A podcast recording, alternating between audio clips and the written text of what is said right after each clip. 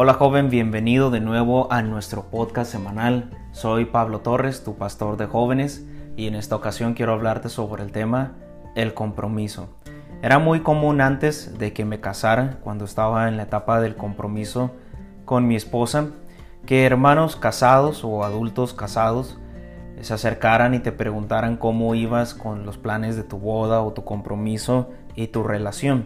En una ocasión uno de ellos se me acercó y me preguntó sobre los planes de mi luna de miel, a lo que yo empecé a platicarle de una manera muy entusiasmada y muy alegre que íbamos a tomar 15 días de luna de miel, donde el plan era visitar tres lugares diferentes. El primero era Puerto Vallarta, que por cierto es un lugar muy hermoso con gente muy cálida. Y el segundo lugar era un pequeño pueblo de, en, Zamora, Michoacán, donde fuimos a visitar a unos amigos y conocer el pueblo, pues, principalmente visitar a nuestros amigos, pero disfrutar de la naturaleza que hay en ese lugar. Y la tercera ciudad que visitamos fue Guadalajara, donde pudimos ir a varios, pues a varios lugares donde nos dieron un tour por la ciudad. Entonces cuando yo le contaba emocionado sobre los planes, este, cuando yo terminé de hablar, él me dijo lo siguiente, me hubiera gustado haber hecho las cosas de esa manera. ¿Por qué me dijo esto? O, o, en qué sentido me lo estaba diciendo? Lo que yo pude comprender fue, detrás de sus palabras, que si él tuviera la oportunidad de regresar el tiempo y de hacer las cosas de la mejor manera con la que ahora es su esposa, y ir etapa por etapa sin brincar eh, los beneficios de cada una de ellas, pues él hubiese podido disfrutar de una luna de miel.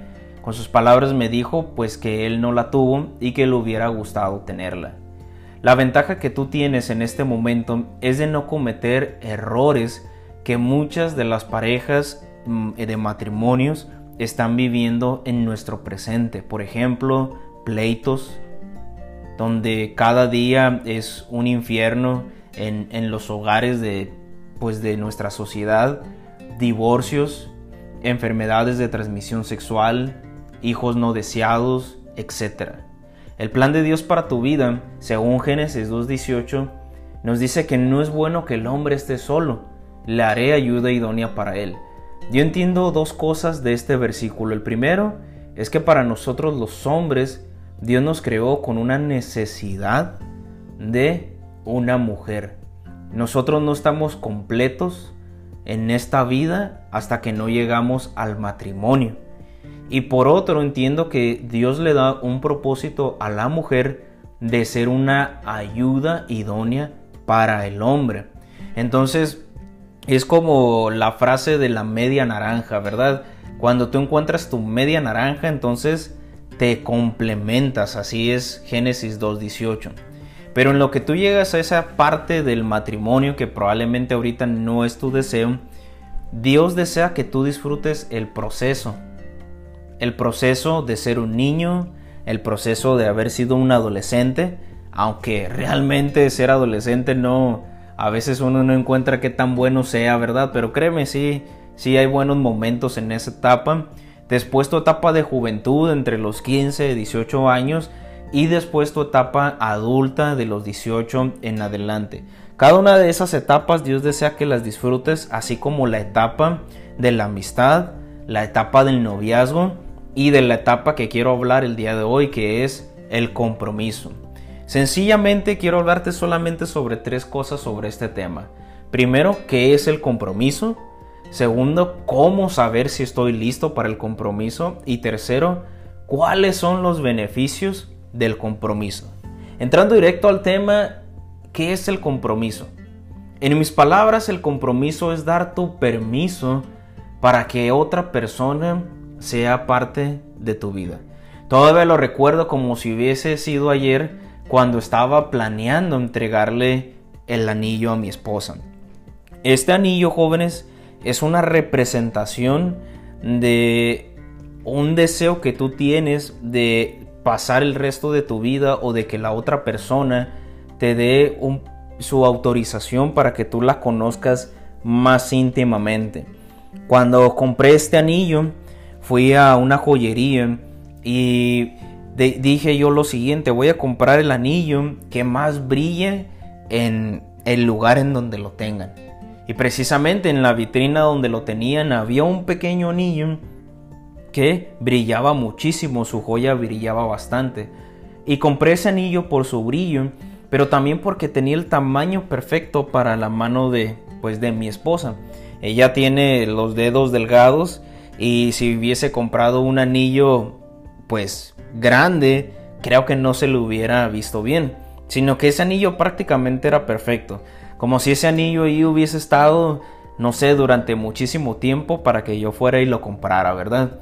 Ese anillo me costó a mí mucho trabajo, mucho esfuerzo, ahorro y todo eso yo decidí hacerlo porque yo quería eh, recibir un sí de ella, pero no un sí de yo acepto tu anillo, sino un, de un sí, yo te doy permiso para que tú entres en mi vida a partir de hoy en adelante.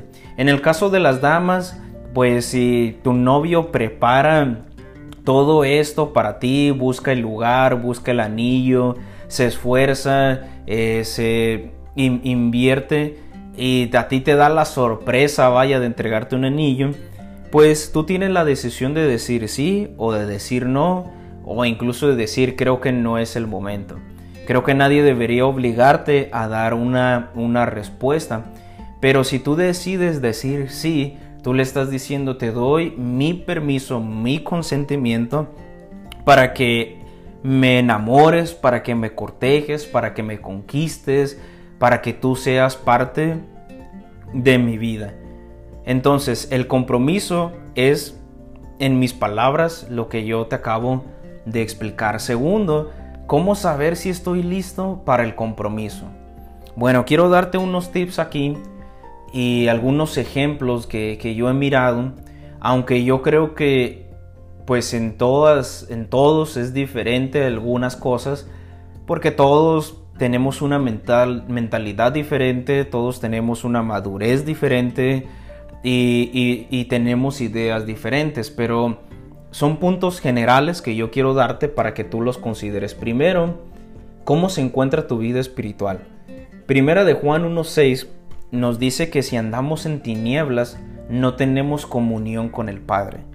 Cuando dice tinieblas se refiere al hecho de cuando tú estás viviendo en, en tu corazón y en tu mente con pecados ocultos.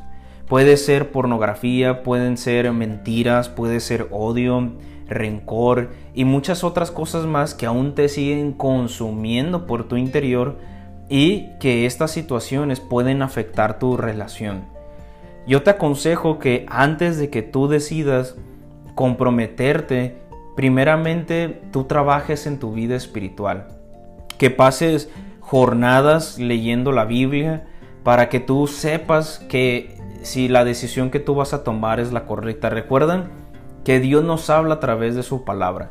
En muchas ocasiones yo no sé qué decidir y yo puedo ir a través de las escrituras y pedirle a Dios, dime qué es lo que yo tengo que hacer. Segundo, eh, te aconsejo que conozcas a su familia. Este es un aspecto interesante porque regularmente eh, los que tienen muchos años de, experiencia de casados dicen a los jóvenes, cuando tú te casas, también te casas con la familia. ¿Qué tan cierto es? Te seré honesto, no lo sé, porque hasta el día de hoy no he tenido un conflicto tan grande como para que pueda afirmarlo.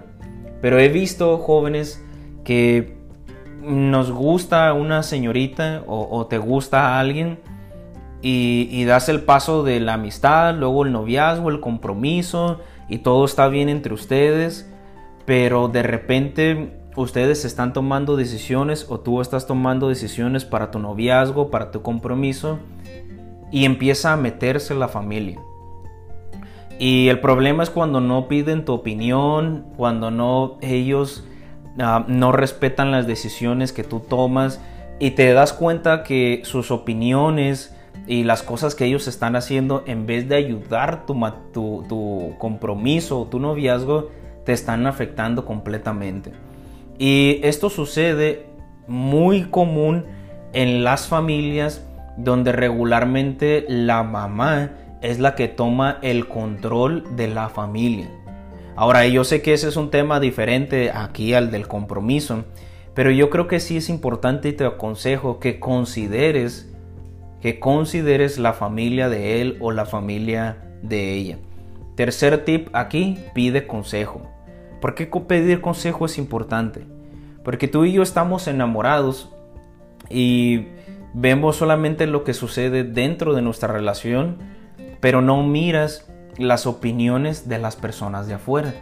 Las personas de afuera pueden ver un ángulo diferente de las decisiones que estás tomando y probablemente tú estás haciendo cosas incorrectas y no te das cuenta porque tu mirada sigue estando solo en tu relación. Entonces pedir consejo te ayuda a ampliar la visión de lo que tú estás haciendo en tu noviazgo o en tu compromiso. Probablemente un consejero puede decirte que no te conviene tomar esa decisión del compromiso aún y, te puede ayudar a que tú tomes una, una decisión mejor. Una etapa que, que yo les aconsejo a, todos los jóvenes que llegan al compromiso eh, es que tomen lecciones de consejería para el matrimonio, pues con un matrimonio. Siguiente tip, ¿realmente estás convencido que ella o él es la persona con la que tú quieres pasar el resto de tu vida? Recuerda, el compromiso es un camino directo al matrimonio. Si tú vas a comprometerte es porque tú pues realmente estás buscando pues el compromiso, que, eh, que el matrimonio, disculpa, que realmente para esto es esta etapa. Si tú no estás ni convencido ni decidido de ir al matrimonio, no entres a la etapa del compromiso. Pero si realmente tú has decidido y estás convencido, has conocido ese aspecto negativo de él o de ella, y aún así tú deseas continuar y sabes que eso no es ningún impedimento para, para el resto de tu vida, pues entonces sigue con el paso del compromiso. Pero si tú hay cosas que todavía no te gustan, cosas que han intentado y que él o ella no han no han decidido cambiar o esforzarse por mejorar, etc., no esperes que eso suceda en el matrimonio. Entonces, si no estás convencido, no des este paso. Y último, de este punto, estás viviendo en responsabilidad.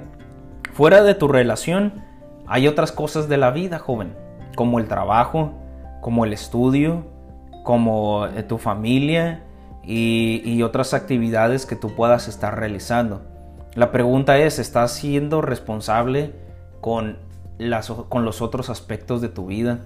Si estás batallando en el trabajo, si están a punto de correrte, o si no estás cumpliendo los proyectos en la escuela, eh, ni siquiera tienes trabajo, es más, y tú estás pensando en casarte, yo te aconsejo que primero resuelvas las situaciones de tus responsabilidades antes, antes de dar este paso. Uno de los mayores beneficios que yo tuve antes del compromiso es que no tenía deudas, no le debía a nadie. Entonces era una gran carga que no tenía sobre mis hombros en esa época. Y tercer consejo y último, ¿cuáles son los beneficios del compromiso? Tristemente quiero decirte que no toda mi juventud yo fui cristiano y cometí muchos errores en relaciones con otras señoritas que yo tuve en mi juventud, emocionales y estas situaciones lamentablemente dañaron mis pensamientos, dañaron mi corazón y, te lo digo de una manera con vergüenza y con tristeza. Realmente joven, cuando uno comete este, este tipo de decisiones en su vida, es un, es un gozo momentáneo que después trae remordimiento y después trae una suciedad en tu vida. El mayor beneficio del compromiso es que puedes hacer las cosas de una manera limpia. Es que tú puedes disfrutar de una cena con tu novia y, puedes platicar con ella y puedes reír y puedes disfrutarlo porque tienes la bendición de Dios, porque tienes la aprobación de Dios. E incluso, joven, eh, te digo que las cosas las disfrutas aún más porque hay algo en tu interior que, que Dios te da que tú puedes disfrutarlo aún más. Y esa limpieza, esa aprobación, esa bendición de Dios es incomparable a cualquier relación que tú tengas fuera de la aprobación de Dios. Otro beneficio es tener una persona que te apoya, que te escucha y que te ame sinceramente. Si tú has llegado a esta etapa del compromiso con alguien a tu lado, créeme, es porque realmente te ama. Es porque realmente te escucha, porque realmente te apoya, porque ahora ya no estás esperanzado en intentar otras relaciones, sino que ahora ya has encontrado una realmente sincera.